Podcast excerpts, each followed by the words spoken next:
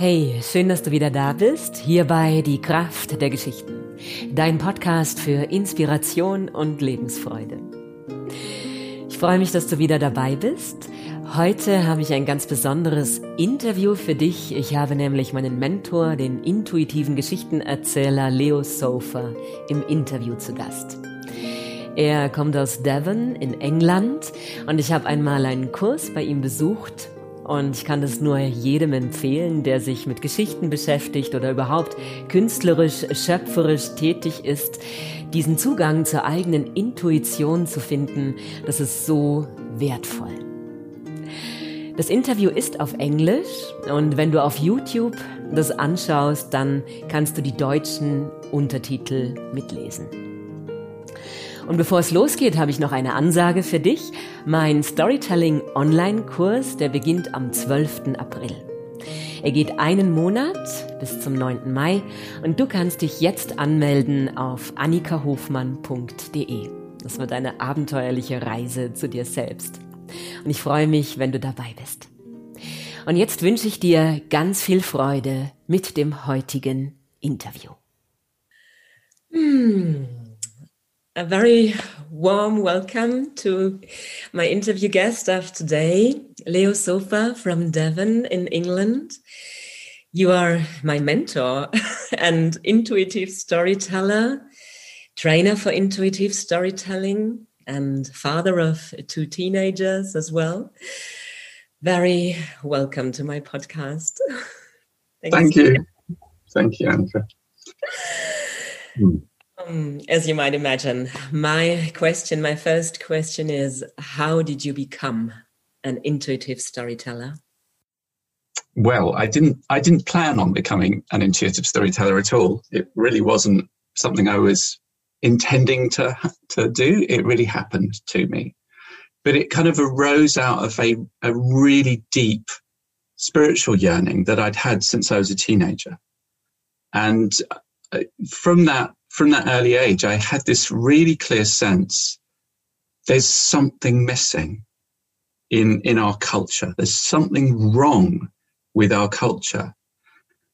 Um, and there wasn't much to give me this sense. I mean, it wasn't like I, I was um, growing up in a, in a family that would say, oh yeah, there's stuff, there's something missing. Go looking for it. My, I was, I grew up in a middle class family in London, very, very sort of intellectual, um, professional, academic. My mother was a journalist with the Times. My father was a lawyer.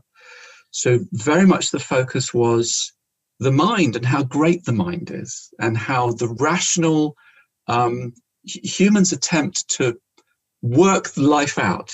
It's been a success no, we've got this nailed.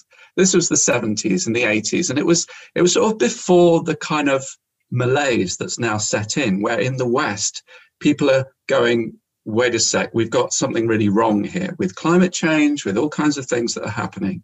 We're looking around going, wait, something's wrong. So we're really out of balance. We're really out of balance.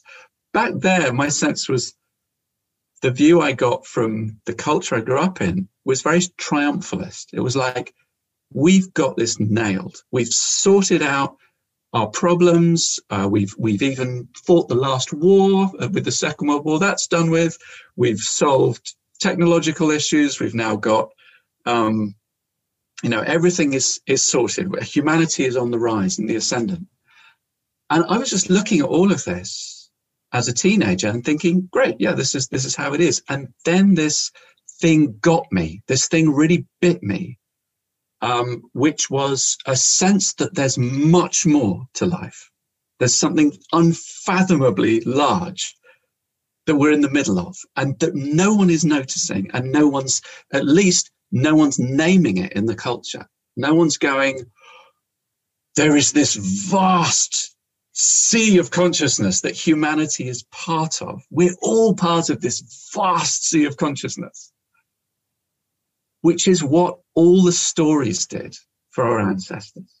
All the stories, all the myths and the legends for thousands of years, stretching back further and further than, than even literature stretches back, for tens of thousands of years, back before we had writing, before we had civilization, the stories that our ancestors told were these big, massive stories that would leave us in a space of mystery. That was almost the point, or at least it was a byproduct of these stories.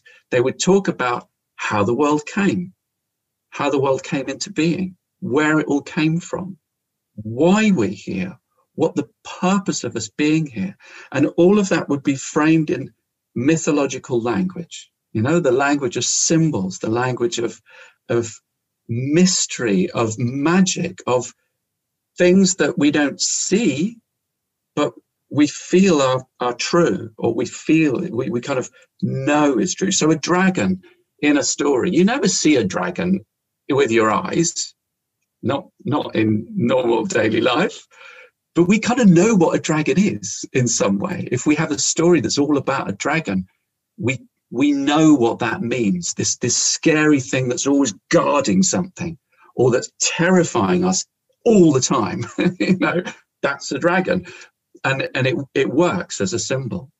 So this is what we lost. And as a teenager, growing up in London in this sort of triumphalist, rational culture of, yeah, we did it, We've got this sorted, humanity is the best. What I was receiving, what I was in the context of, is a culture stripped of mythic language, stripped of mythology, stripped of its symbolic power, because science just destroyed religion in the last couple of hundred years. There's no, there's there's no kind of um, spiritual center to our culture anymore. There's, there's no mythic center to our culture anymore. We got rid of all the stories from the Bible. We got rid of all the stories from mythology. We got rid of all the folk tales. And all that we're left with is just superficial culture that says all you can see and all you can touch and all you can feel, that's it, everybody. That's all we've got. And we're spinning on a planet in the middle of a meaningless universe, and yet we have a yearning for meaning now what are you're going to do. and I think that's the torture of humanity in the modern world. That's the torture of the modern human. We feel like we have meaning, we need meaning, but we're in a universe devoid of meaning that our science has told us is just this random mistake or kind of it just happened like that. A beautifully put together, but ultimately a machine in which there's no deeper meaning and there's no purpose. So I couldn't have articulated all of that when I was a teenager, but that was the fire that bit me. There was the sense of what on earth. And a few years after that, I found storytelling as a kind of like, oh, oh, this is what we need.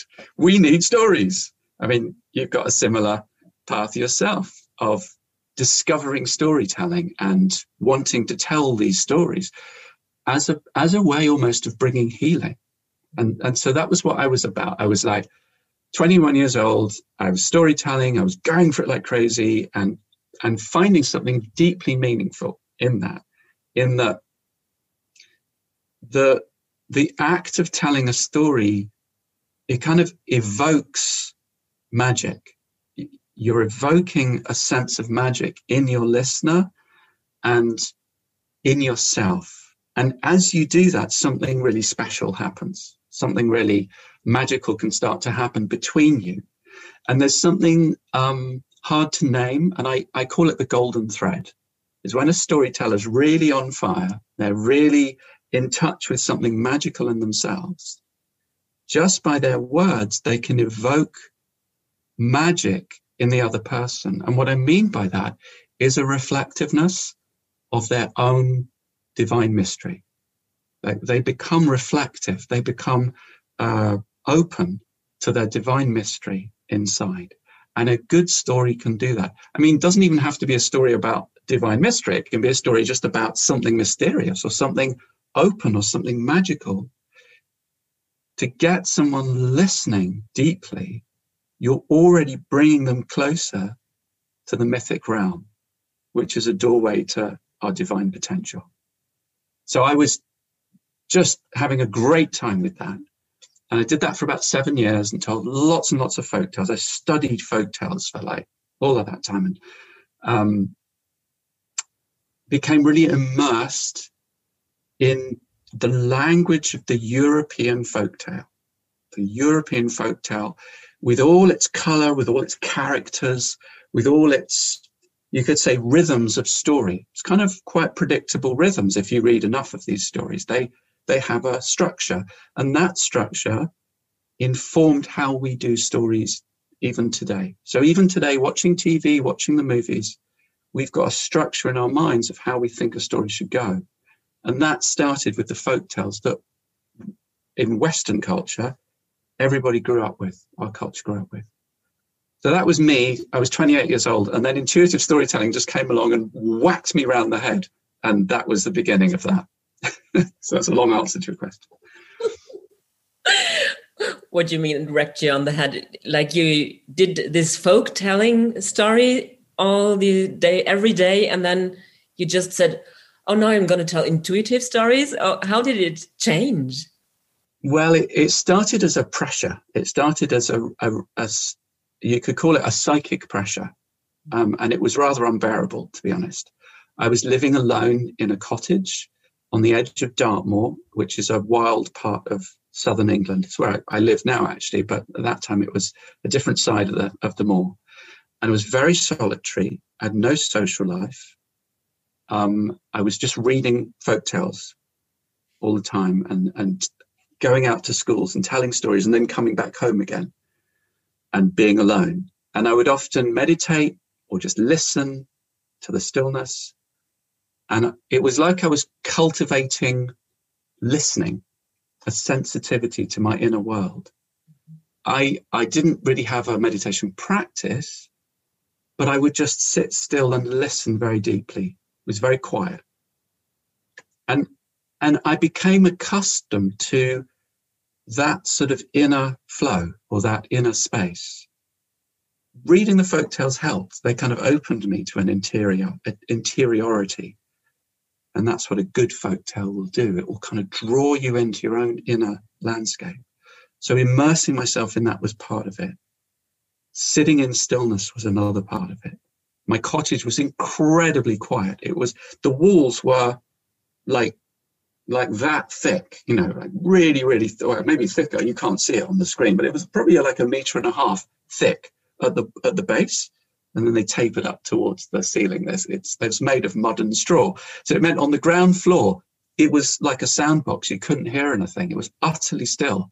And I was in the middle of the countryside. So it was, it was an amazing experience of just listening to stillness and what that did for me after growing up in London, just really listening to stillness. And then another thing that was happening in that time was that I started to hear an inner voice.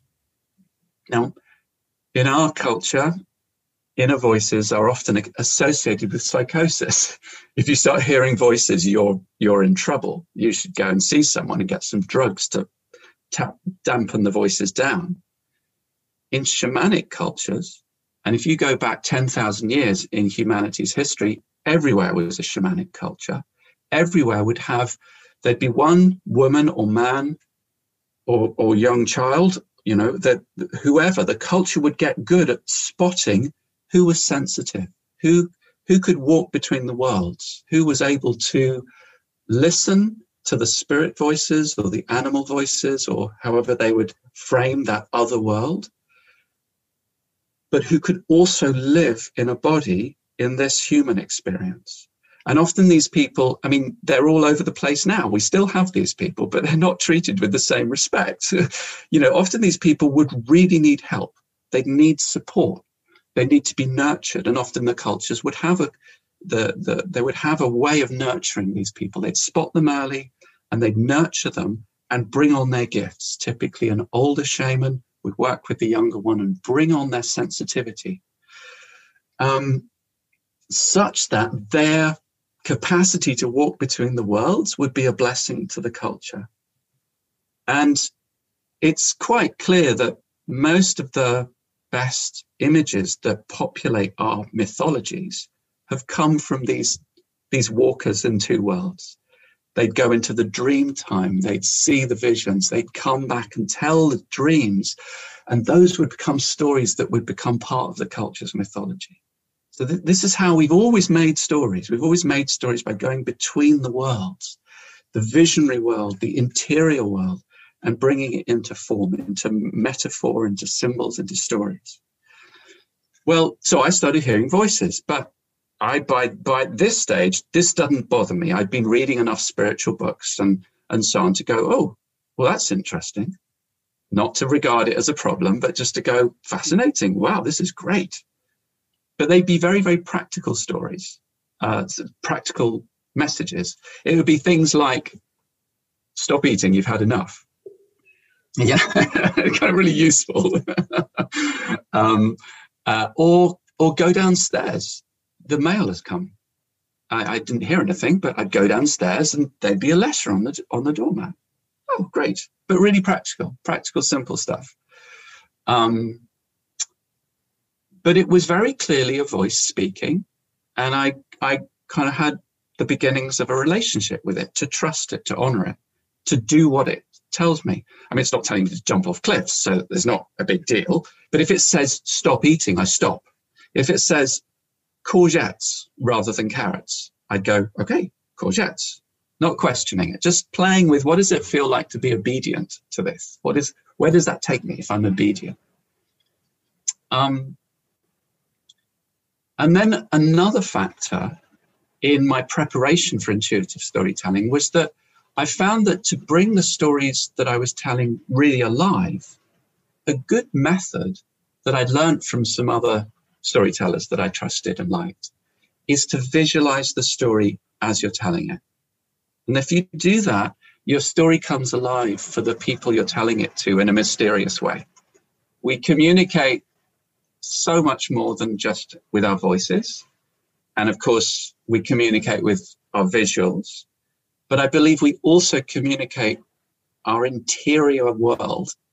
It just, it's part of what we communicate particularly if we're in person with people, particularly if we're sitting in a room and we're telling a story, if our interior world is, is kind of devoid of imagery, if we're not seeing anything as we're telling the story, there's a whole channel that's missing in the communication. So if we're telling a story, but we're seeing the story, we're watching it, we're going through it, we're noticing details we hadn't seen before, then people get that. So so all of the things that I just mentioned, they were preparation for intuitive storytelling to happen. Um, and when I teach people intuitive stories, I often bring in all of these pieces as, as a way of giving people the tools to learn how to do this for themselves. Uh, but for me, I was just, you know, accidentally gathering all of these pieces. It was just what was happening while I was being a storyteller and living the way I was living.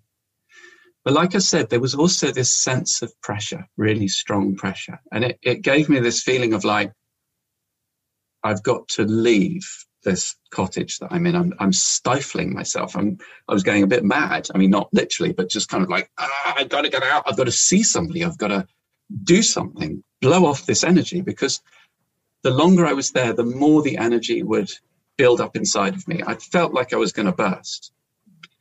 Um, and then I I burst. I, like the the you know the cork popped, and I had a series of extraordinary uh, experiences wherein I would start to see a story in my mind's eye, and it would that it would come as a, a series of images, but they weren't images of a folk tale that I already knew. They were images of a story I'd never heard before. It was a brand new story. And my inner voice stopped being so practical and started becoming like a prompt on the side of the stage. That if you go to the theatre and an actor forgets their lines, the prompt at the side of the stage goes, we, uh, whispers the, the line across the stage so that the actor can go, right, thank you, I'm, I'm on again. I, I started getting a prompt in my inner voice. It would say, the dragon is now going into the whatever I couldn't see visually, my voice would tell me. So sometimes whole lines of dialogue would come. So there I was, with a sense that whatever was inside of me that had been building up in pressure, that that had finally got my attention and had this thing to tell me. And it was a story. It was a story that that told uh, had a certain message, and the message was always a spiritual one. It was like my inner voice, sorry, my my inner world, my inner teacher had found a way of communicating with me through stories, through mythology, that mythological language. And that was how it started. That was intuitive storytelling. Wow. I mean, I have experienced it. I was sitting in the audience once and listening to a story that you were telling intuitively. I was just amazed. It was true magic for me happening. It was like, wow, how is this possible? like me training to learn stories, to tell stories. I think every storyteller should do this training with you because it opens up this whole inner world and it's possible to learn it which i couldn't imagine it would be.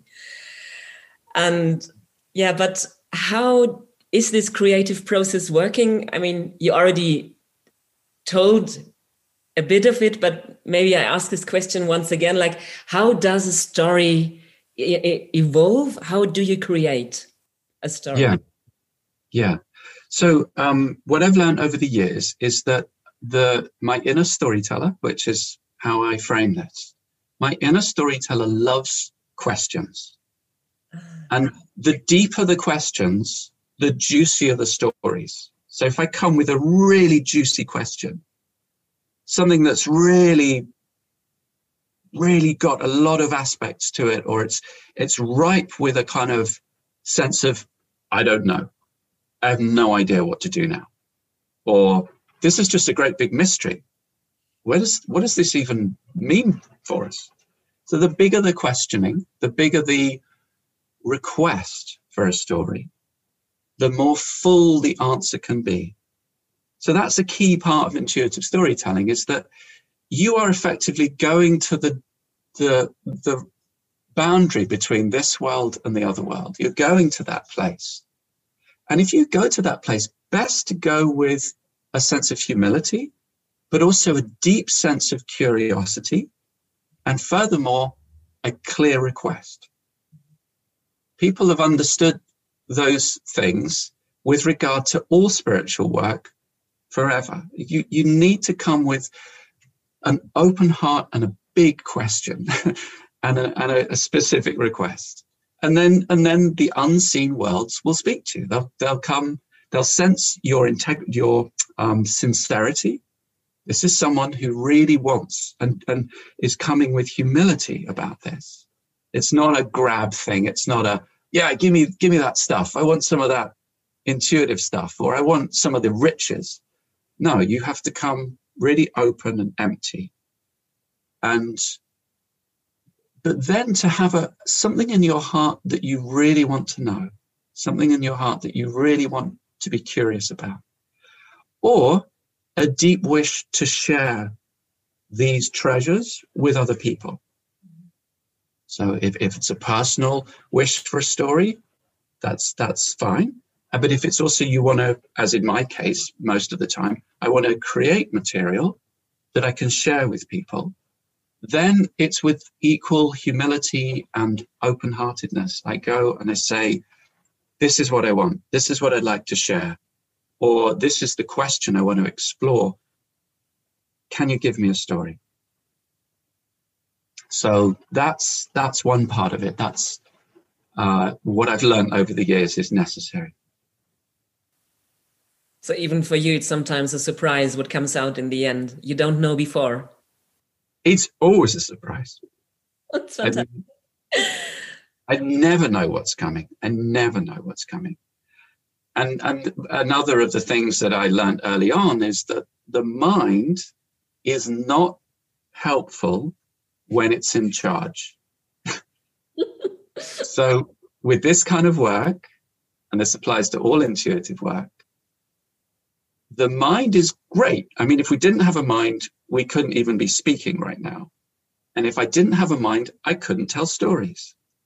I wouldn't be able to string the sentences together. That's great. I need my mind. It's a useful servant. But the mind can also get overbearing and overactive and overreach and say, I know where this story is supposed to be going. It's about three princesses and they all go to that. And then what I know what happens with the third one because it's kind of obvious now.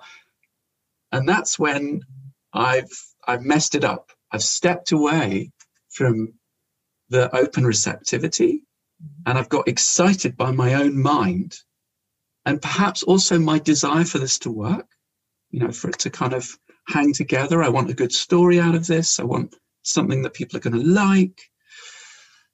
Um, and then that's where the control comes in, and that's when you kill it. Or rather, it's simply where you stepped back from the threshold and you're no longer communicating with the other world. You're in your own world, you're in your own head.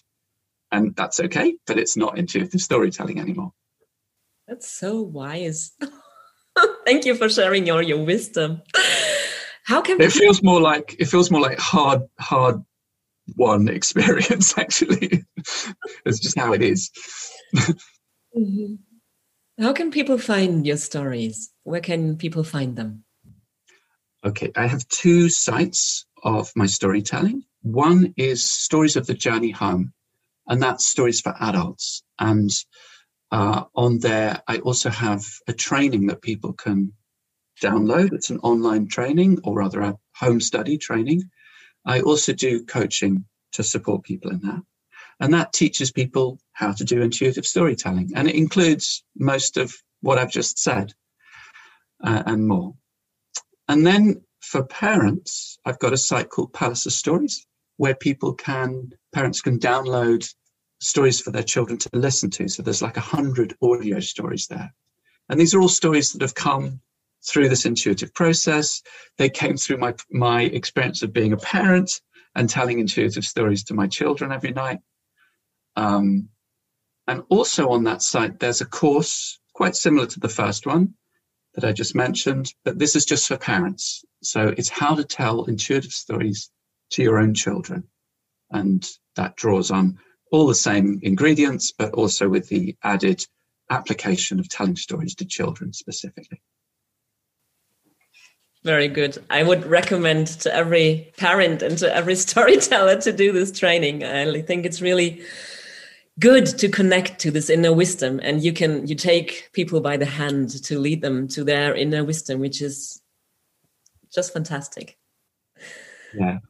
Great. Yeah i mean yeah, people often i think one of the things that people most get from the training is is the relationship to their inner wisdom as you call it.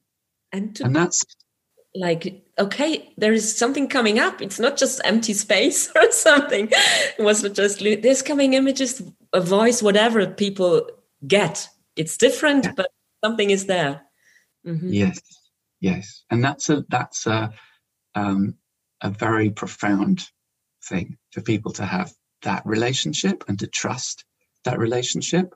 And it's like all relationships it's ongoing. It continues to develop. Mm-hmm. Mm-hmm. I have one last question. When you imagine you had a long, a long, good life, you're sitting under a tree in spring, a blossoming tree under the tree on a bench. As an old man, someone is coming by, a young man, seeing you sitting there confident, relaxed, and he says, Oh, wow, Leo, what would be your advice for me, like being a young man going into struggling with life? And what would you tell me? Oh, wow. wow. Ah. Recognize that whenever you see a beautiful young woman and your heart goes, ah, that it's not actually her that you want.